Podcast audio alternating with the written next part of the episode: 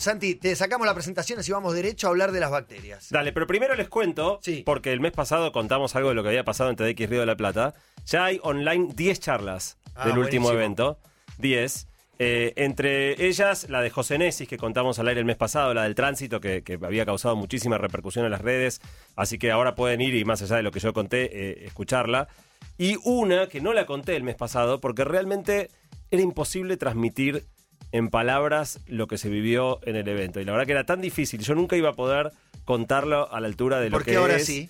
Ah, no, no lo voy a contar. Ah, simplemente mencionarla. que está el video eh, y que pueden ir a ver la charla de Connie Orbais, que ya está online, y que tengan carilinas a mano. Connie Orbais. Connie Orbais, Constanza Orbais, ¿De qué tema? en la página de TDX Río de la Plata. Es una chica que tiene parálisis cerebral y que a pesar de eso estudió, eh, es psicopedagoga y trabaja con chicos que tienen parálisis cerebral. Bueno, suficiente como para entrar, buscar la página de TED.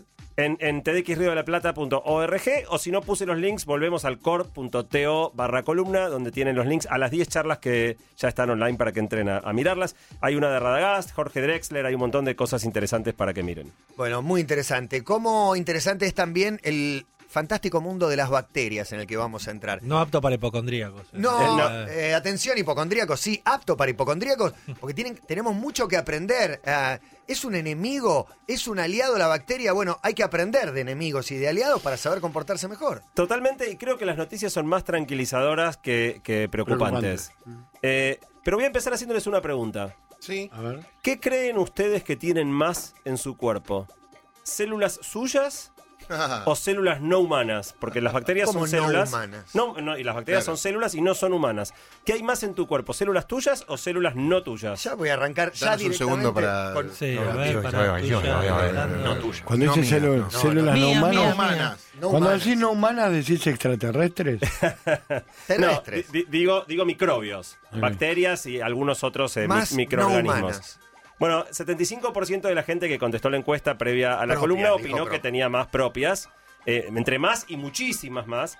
Bueno, la relación se- no, no- no se sabe exactamente, pero es entre 3 y 10 a 1.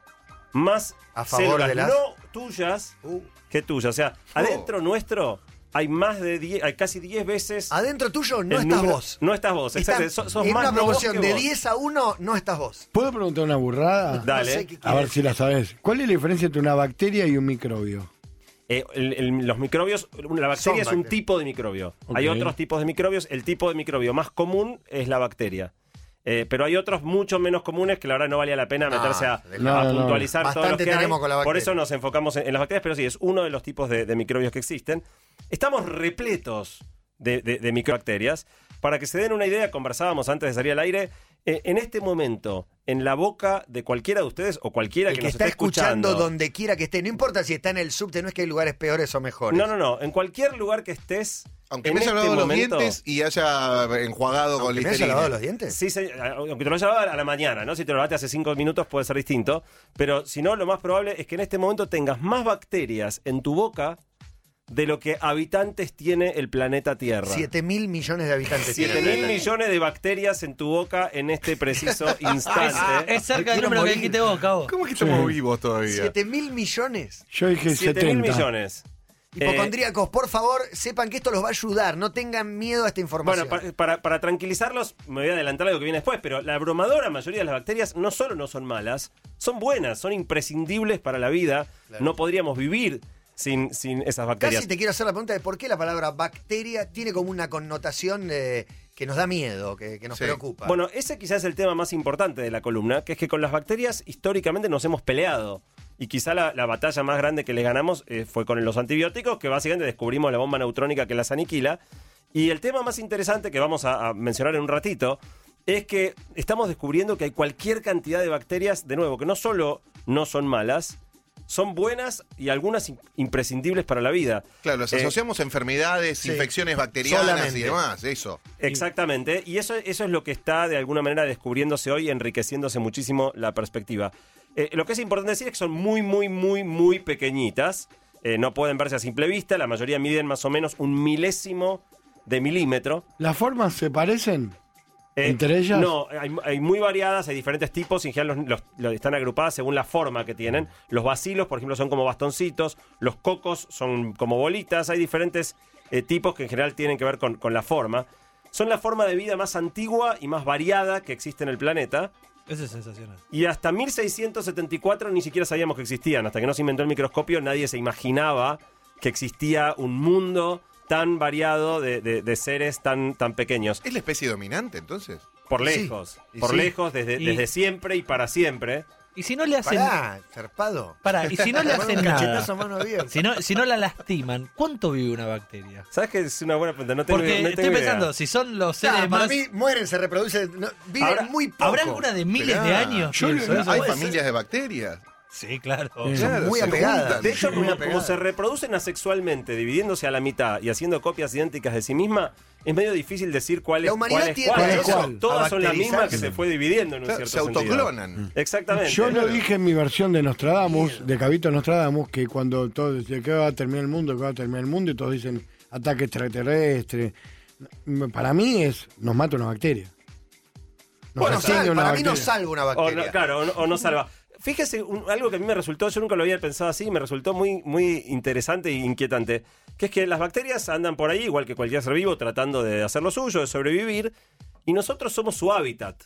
Sí. O sea, viven en nosotros, eh, nacen, comen, crecen, se reproducen y mueren, todo adentro nuestro. ¿Qué- sea- ¿Quieren saber qué comen o preferimos no saber? A nosotros nos comen. Sí, pero ¿qué? Y no sé. No sé. Bueno, lo loco, decíamos, es que se, se- en general se reproducen dividiéndose a la mitad. Algunas se pueden reproducir cada 10 minutos, lo cual implica que pueden ser de una sola a mil millones en 5 horas. O sea, las que más rápido se reproducen. En un programa. Pueden empezar en una, en Claro. 5 horas, Vengo a la pueden radio y tener una con a mil millones. Mil millones de bacterias nuevas. Tienes una china de bacterias. Por favor. Y, y tienen como cosa interesante, son resultado de la evolución, igual que todos los seres vivos, pero como se reproducen tan rápido y tienen tantas generaciones tan rápido, pueden evolucionar muchísimo más velozmente que la mayoría de las otras especies. Cada uno de nosotros tiene un microbioma. ¿Qué es O sea, el microbioma? El microbioma es el conjunto de todos los microbios que habitan en vos. O sea, como una, como la huella digital. Bueno, exactamente. El microbioma de cada persona es único. Y analizándolo, podés lograr una huella casi tan personal como la huella digital. Lo que pasa es que se puede alterar, digamos, y por ejemplo, si vos tomás antibióticos, tu microbioma Cambia, el- cambia completamente porque aniquilás Claro. prácticamente todo. Pero no hay dos personas en el mundo que tengan el mismo micro- Pregunta, microbioma. pregunta respecto al antibiótico, por ahí no te saco el partido, pero eh, cuando uno toma un antibiótico resfriado para matar determinada cantidad de bacterias o, o microbios, lo que fuere, por ahí no matás otras que no tenés que matar. ¿Te lo puedo contestar en un ratito? Viento. Dale. Vas Eh, a hablar de la flora intestinal porque te quería preguntar de eso. ah, en un ratito, dale. Ok, ok. Tiene Pero- un- de los mejores nombres de cosas del cuerpo. Sí.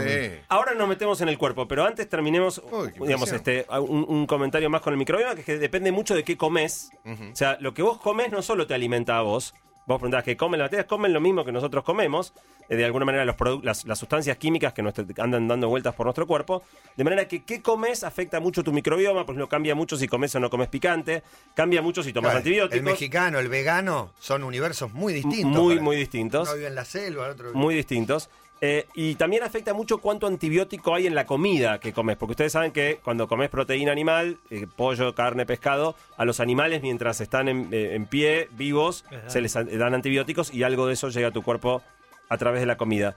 Bueno. En definitiva, hay una charla TED muy interesante que dio un científico que se llama Robert Knight, que también está en core.to barra columna, los que quieran ir a mirarla, que el tipo lidera el proyecto. Vieron que en su momento se hizo el, el proyecto del genoma humano. Sí. Secuenciar un genoma para entender cómo eran eh, el ADN de las personas. Bueno, ahora se está haciendo lo mismo con el microbioma humano, que si bien es muy diferente de una persona a otra, están analizando el microbioma de miles y miles y miles de personas para entender mejor cómo son las bacterias que habitan en nuestro cuerpo.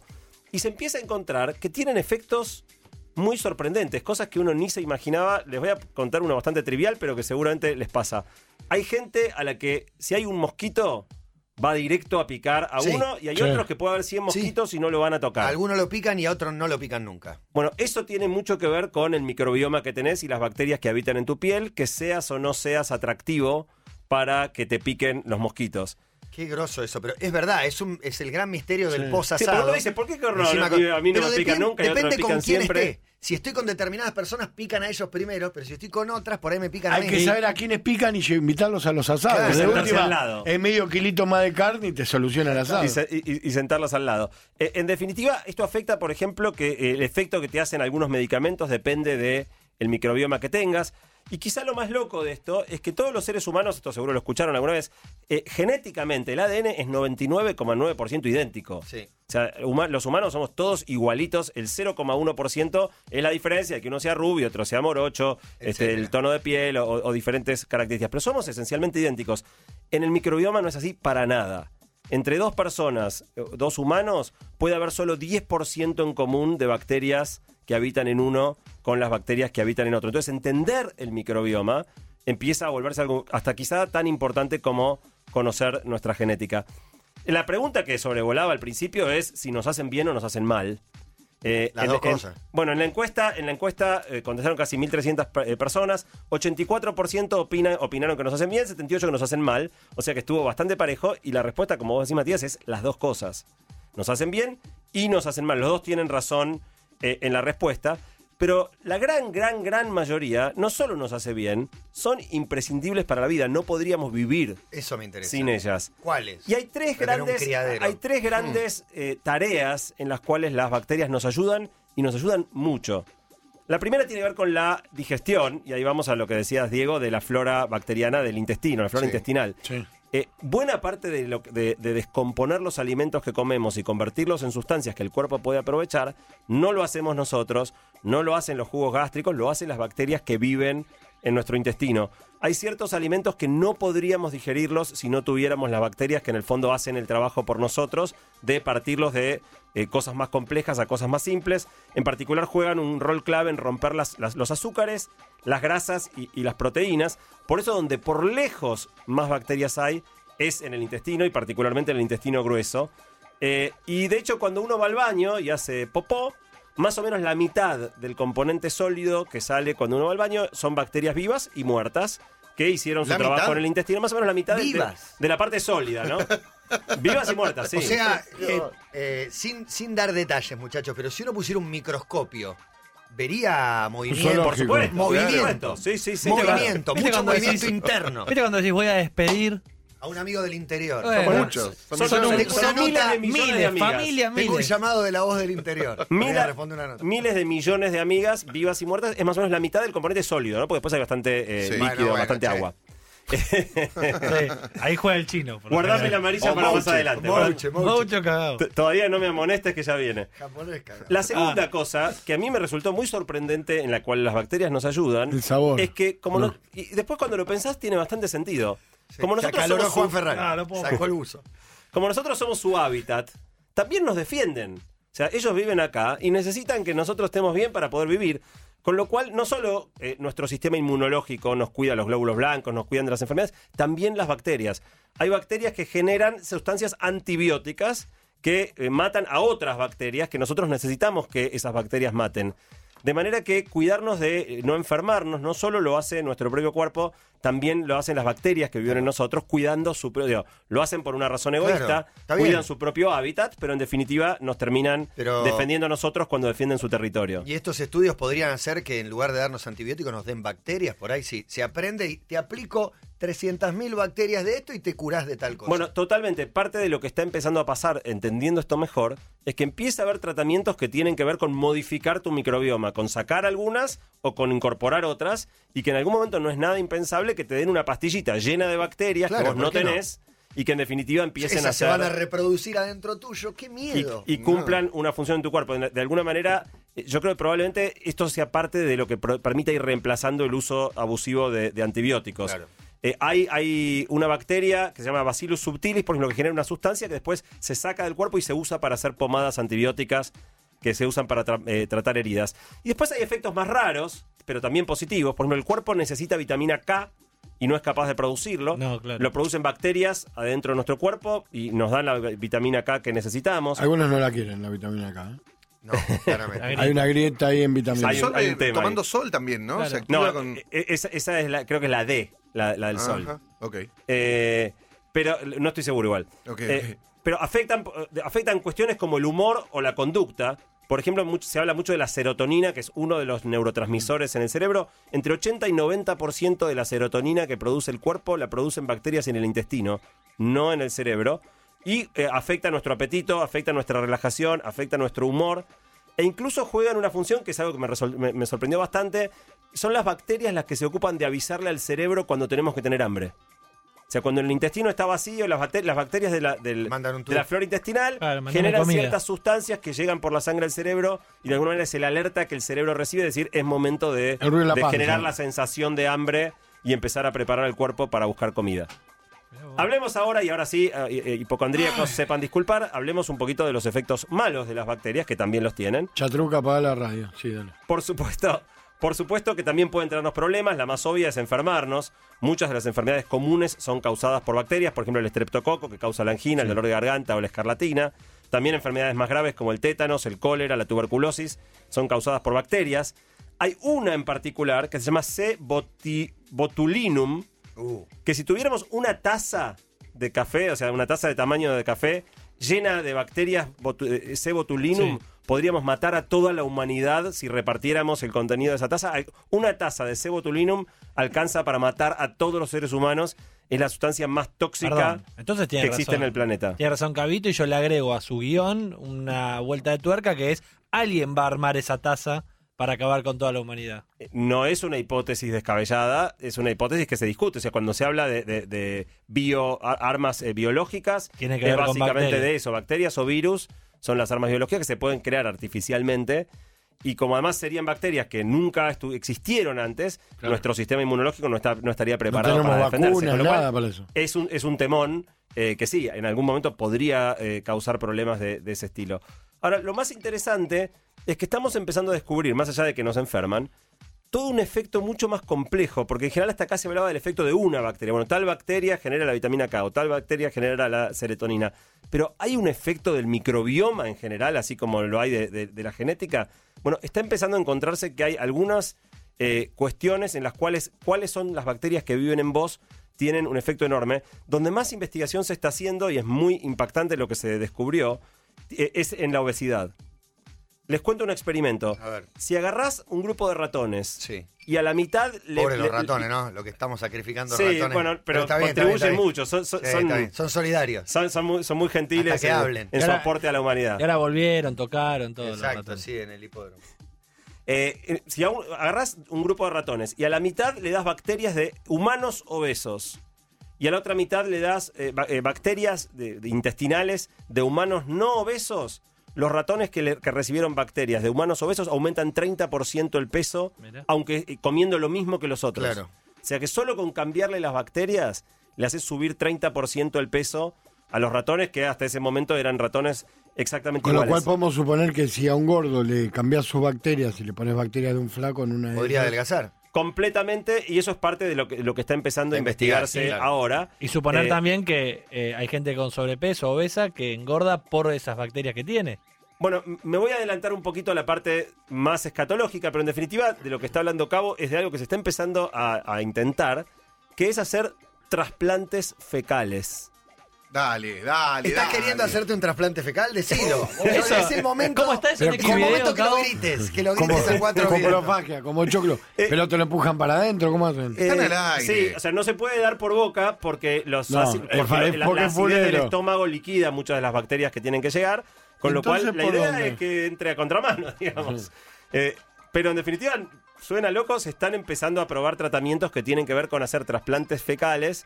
Matías no me sacó la amarilla, así que me pongo contento que llego Adelante, hasta no, el lo final del lo dijiste de un modo muy, muy sutil. muy Hola, buenas tardes. ¿De qué laburás? Soy donante. ¿De qué? No, no, no. O, o sos anestesista, o no, o no sé si hace falta anestesia, usted disculpe. Ahora, Bueno, sí, los trasplantes, ¿para qué vendrían? No, justamente para, para darte las bacterias que, si vos, por ejemplo, sos obeso y tenés la flora bacteriana que te predispone a la obesidad, dándote bacterias de personas no obesas debieran poder hacerte perder peso. Eh, de hecho, también eh, se detectó, por ejemplo, que si le das, que hay ciertas bacterias que hay 100 veces más en el sistema digestivo de los flacos que de los gordos, y si a las personas gordas le das más de esta bacteria, también tienden a, perder peso. Eh, en definitiva, lo que dice este Robert Knight en la charla de TED es que analizando la microbiota, no la genética, la microbiota de una persona, podés predecir con 90% de precisión si va a ser obesa o no.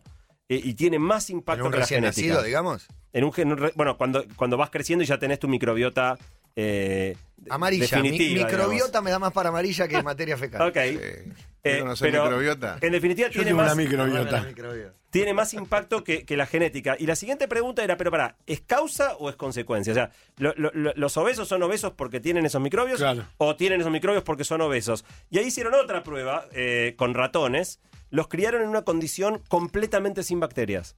En una condición completamente eh, Aséptica. aséptica. ¿Se puede? Y, y ahí le, sí. ¿Existe? ¿Hay un lugar en el planeta? Bueno. Sí, la lo- historia- Lo, lustraron, pero no sé, porque la persona que entra tiene bacterias. Bueno, te- La te tenés que película- usar trajes especiales. astro- un y- astronauta en un Tú- cuarto. sí. La película de John Travolta, el muchacho de la burbuja de plástico, trataba de eso. Bueno- Mirá el viejazo que tiré, pero bueno. Sí, sí, no sé. Sí. Bueno, cuestión es que los, lo- los criaron sin bacterias y les pusieron de nuevo, le pusieron eh, bacterias de personas obesas y, no obesas y también el, el peso de los ratones creció 30%.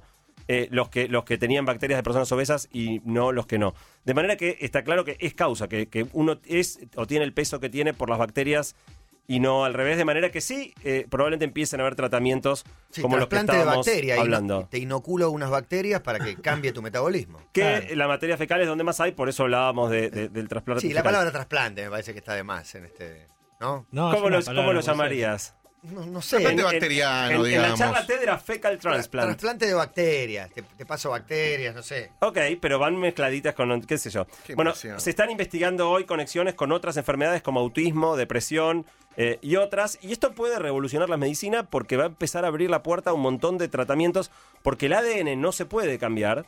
Pero el- la microbiota sí. Eh, todo- con este tipo de, de- de tratamientos probablemente puedas modificar las bacterias que viven en vos y en definitiva eh, eh, curar o, o tratar muchas enfermedades. De hecho, un- una cosa que encontré que me pareció interesante, vieron que es bastante común que los animales huelan lo que hacen otros, Sí. o a veces hasta se lo coman. Sí. Sí, Claro. sí, bueno, la explicación que se No encontró es que probablemente eh, si están comiendo la de otro animal, de, de la misma, de misma especie, pero de otro animal, estén enriqueciendo la variedad de su flora bacteriana, así que parece que tienes bastante sentido. Este, digo, sería loco, ¿no? Si no la naturaleza que Qué fuerza a nosotros tener. nos da un poquito de, de- Un Gaby Schultz que se come las heces.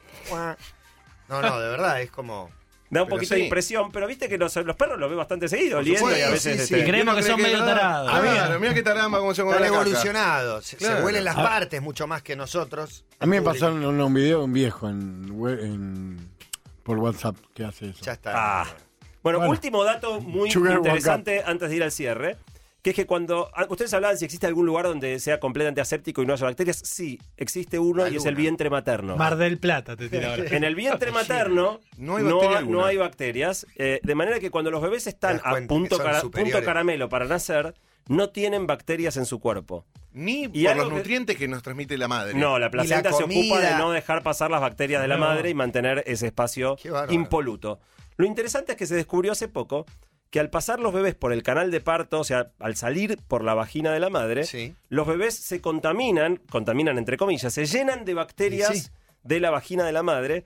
Y esto Y resulta ser absolutamente del padre más difícil. Perdón. No, todavía no del padre. Bueno, Cuando lo agarra sabe. el padre, sí. Bueno, lo, lo loco es que esto es absolutamente esencial para la sobrevida de los bebés. Claro, está saliendo un mundo hostil. Sale de ese mundo y estas bacterias que contrae en el proceso de nacer, A, le, le pueblan el intestino para poder empezar a digerir la leche que, que la madre le empieza a dar Tiene después. que aprender a alimentarse en Y ese minuto que sale. Em- empieza, le digo, pueblan su intestino para poder digerir la leche y aparte también le empiezan a servir de entrenamiento para su sistema inmunológico para que empiece a trabajar eh, Las defensas. combatiendo la- la- la- digamos, las bacterias para pe- empezar a desarrollar sus defensas. Y, además, Santi, para esto que decías vos, de que pidan la comida, como que tengan la sensación de, Eh, la de que sensación de necesitan hambre, alimentarse. Claro. Totalmente. Empiezan a, de ahí, ahí arranca el- el- la, micro, la microbiota de, de ese bebé. Y lo loco es que al entender ahora que esto es tan importante y que juega un rol tan clave, otro grupo de médicos se preguntó, pero pará, entonces los bebés que nacen por cesárea, ¿qué pasa? Y los bebés que nacen por cesárea se contaminan de bacterias, pero de las bacterias de la piel de la madre. No pasan por la vagina, sino que pasan cerca de la piel y las manos de, de los médicos, de manera que se contaminan con otro tipo de bacterias. Está comprobado si hay algunas mejores que las otras. Bueno, se está empezando a pensar que varias enfermedades, incluyendo ciertos tipos de alergias, tienen que ver con no haber sido expuestos a las bacterias correctas en el momento del nacimiento. Y hay todo un grupo de médicos que está proponiendo tomar, eh, para los bebés que nacen por cesárea, porque por diferentes razones no pueden nacer por vía baja, tomar fluidos vaginales de la madre y ensuciar, Untarlo, entre comillas, a los bebés Jugando para darle... No, no, es, re- Para darle- es muy lógico lo que dice. No, es que si lo pensás tiene mucho Claro. sentido. Y, y digamos, Vos, vos sos otro degenerado. Van a salir caramelos. Van a salir caramelos. del No seas Claro. giles, no Sí. seas giles. Por favor. Sobre todo con la lo estandarizado que está la cesárea hoy por hoy. Bueno, pero que- que, que hay tantas y que en la, la evolución no nos preparó. Ningún ser vivo nacía por cesárea jamás en toda la Claro. historia de, de- de la- de ninguna especie. De manera que es lógico pensar que de repente empezar a sacar a los bebés así tenga algunas consecuencias. Esta parece ser una. Así que hay toda una línea de gente diciendo que hay que agarrar a los bebés y enchastrarlos un poquito de líquidos vaginales eh, después de, una de salir por cesárea. ¿no? Para, para terminar, eh, fíjense que en esta lógica que siempre tuvimos de, de combatir a las bacterias, eh, en definitiva nos empezamos a dar cuenta de que la abrumadora mayoría de las bacterias son no solo buenas, son imprescindibles. Cada vez que vos tomás eh, antibióticos, como decía Cabo al principio, una enorme, o sea, el, antibiótico arrasa con, con buenas, con malas, le tira todo. Es, es una manera muy, muy, es como tirar con una bazuca para, para matar un pajarito. Por eso los médicos dicen, no tomen, no se automediquen. Bueno, pero, pero hoy en día el, el- el- el abuso de antibióticos es algo sumamente común. Sí. Muchas veces frente a, a la gripe, que la gripe normalmente es un cuadro viral, no requiere El antibióticos. Upro la gente lo toma por, por un partido de fútbol, porque tengo sueño, por cualquier cosa lo Eh, toma. Yo tengo un amigo que tomó Viagra porque hacía frío. Ok. Mirá qué silencio se hizo. Ok. Eh, ahora, en definitiva, lo que esto está abriendo Marianito, la puerta pero no. es a, a pensar que, que estamos pensándola mal. Que, que hay que cuidar el microbioma, no tirarle con bazooka. Claro. Eh, esto, esto incide mucho también en esto del uso de, de antibióticos en los animales y todo lo que sin siquiera saber ingerimos cuando, cuando comemos. Y todo el otro tema es el uso de desinfectantes. Muchas publicidades dicen elimina 99% de bacterias. Es un desastre. Claro. ¿Cómo vas a usar algo que elimina el 99% de bacterias? 99% son buenas. Entonces, para, para matar la que puede llegar a ser mala, estás liquidando un montón de cosas que son buenas para tu organismo. Pero, para, pero como brilla esa mesa. Sí, sí. Es una publicidad. O de- tus manos también. Claro. Eh, de hecho, otro dato loco, todo lo que tocamos está repleto de bacterias y hay un dato que, que a mí me El impresionó teléfono bastante. no tanto. Bueno, mucha gente, Ah. mucha gente Escuchá, tiene como escuchate mucha, dato. mucha idea de no tocar la manija de, de los baños. Escuchá, ¿no? Emilce. Hay más bacterias en un teléfono celular que en un inodoro eh, público o en la que en un manija de, de de cualquier baño público. De manera que todos los que tienen eh, ahí les da cosita tocar la manija, ve- veo muchos van con una- un papelito con para no codo. tocarlo, qué sé yo. No, con el pie. sepan que agarrar el celular de otro tiene más bacterias que meter la mano en el inodoro de un bar. Es clave, Santi, que generemos nuevas abuelas. Porque las abuelas durante muchos años fue todo esto tiene microbios. Sí, Te van sin muriendo. Bueno, sí, eso ¿Los también. microbios? Sí. Eh, y las abuelas. Ah. Pero eh, tantas veces nos dijeron de los microbios, en los billetes, en la manija, y no nos dijeron de estas cosas. Del celular. Bueno, para terminar, eh, hay, que, hay que repensar esta cosa del uso de alcohol en gel, de estar permanentemente combatiendo a las bacterias, cuando en realidad la mayoría no solo no son malas, sino que son buenas. Claro. Moderar el uso de antibióticos. Y el último dato que encontré en una charla TED de una mujer, Jessica Green, que me pareció muy interesante, tiene que ver con la ventilación. A medida que más y más ambientes se vuelven cerrados y ventilados por, en general, por, artificialmente, por aires acondicionados o, o ventiladores y no por ventanas abiertas, la- también las bacterias que habitan en, los in- en el interior son muy diferentes de las que habitan en el exterior. Y nosotros crecimos afuera, o sea, los seres humanos están adaptados para el mundo exterior, no para vivir encerrados con aire acondicionado. Pero para, para, para, para, para. ¿Quién un, un íntimo nuevo amigo. Escúchame, eh, pero pará, una cosa es las bacterias que están en tu cuerpo que te evitan enfermedades. Otra es volver de la calle. Fui en el subte, me metí en el sótano de no sé dónde, anduve por no sé qué lugar. ¿Esas son buenas también? Las ¿Todas son bacterias que buenas? están al aire libre son mucho mejores que las que están en interior. De manera que abrir la ventana y dejar que entre el aire fresco, que es algo que mucha gente hace, es, es una costumbre muy, muy sana y tiene todo el sentido del mundo. Claro. Cuanto ¿Viste más- cuando las madres decían, hay olor a encierro? En realidad estaban oliendo Las las, bacterias. bacterias, malas. El- Pero vos el venís aumento de eh, yo infecciones escucho mucho hospitalarias- Esta frase. Con esas zapatillas que venís en la calle, que no sé dónde pisaste, me Sí. pisás acá. Por eso los japoneses es un insulto No. si vos sentás con la zapatilla dentro de la casa. Los sacás zapatos. afuera. Bueno, eh, eh, mucho a través de la calle en los zapatos, o sea, todo lo que tocas trae bacterias, en, permanentemente estás metiendo bacterias. El tema es que eh, un- el aumento de las, eh, infecciones hospitalarias en alguna medida tiene que ver con que los hospitales están volviendo lugares cada vez más, más cerrados, ventilados artificialmente, donde de las bacterias que están adentro de todos los que están enfermos proliferan y no entran las bacterias afuera, que son las que serían buenas. Así que bueno, hay todo un mundo ahí que a mí me sorprendió muchísimo. A mí también. Sí. A mí y, y también. que creo que va a cambiar muy. mucho Y la medicina. con un chivo. Es un chivo, no, es un tuit de Mariano. Un cuarto de kilo de caca a mitad de precio hoy en la noche de los helados. Me sacás los kilos y me baño un cucurucho. Por favor. El cucurucho bañado es el trasplante que estaba necesitando. en chocolate. Bueno, parecido. Bueno, Santi, impresionante realmente la cantidad de bacterias que tenemos y, y bueno, ¿y para qué, para qué nos sirven, no? También. Muchísimas gracias muchachos, nos vemos en alguna ¿Te semanita. puedo chupar el teléfono? 4 y 24 minutos aquí en Buenos Aires hay una tanda y llamamos justamente a los abuelos, los preferidos de las vacas.